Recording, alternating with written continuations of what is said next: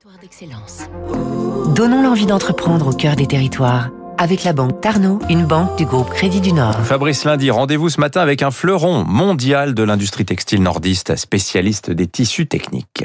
Dixon Constant, le mariage de Dixon, la première filature de lin en France, 1836, Dunkerque, et Constant, entreprise de tissage fondée en 1913 par l'arrière-grand-père de l'actuel PDG. Intégré dans le groupe américain Glen Raven et installé à Wascal, près de Lille, c'est le leader mondial des textiles techniques pour l'habitat. Toile de store, toile pour pergola, pour les bateaux, revêtements de sol comme le vinyle tissé. Des usines en Chine, aux États-Unis, Rien qu'à Wascal, 100 000 mètres carrés de tissus sortent chaque jour. Mais ça ne suffit plus à irriguer le marché européen. Un deuxième site va donc voir le jour à Ordin, dans le Valenciennois, proche des grands axes routiers.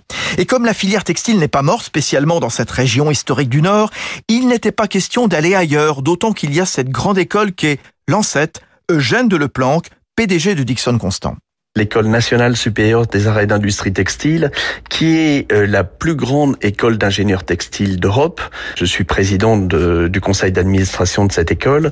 Oui, on a la chance d'avoir cette superbe école à côté de chez nous. Et donc, on travaille en, en, relation avec eux et avec toute l'infrastructure textile euh, régionale qui est encore très présente et, et très active la filière textile européenne n'est pas morte. Il faut donc se distinguer. Dixon Constant a développé une toile photovoltaïque avec des cellules qui alimentent par exemple en électricité des bateaux amarrés au port. C'était Territoire d'excellence sur Radio Classique.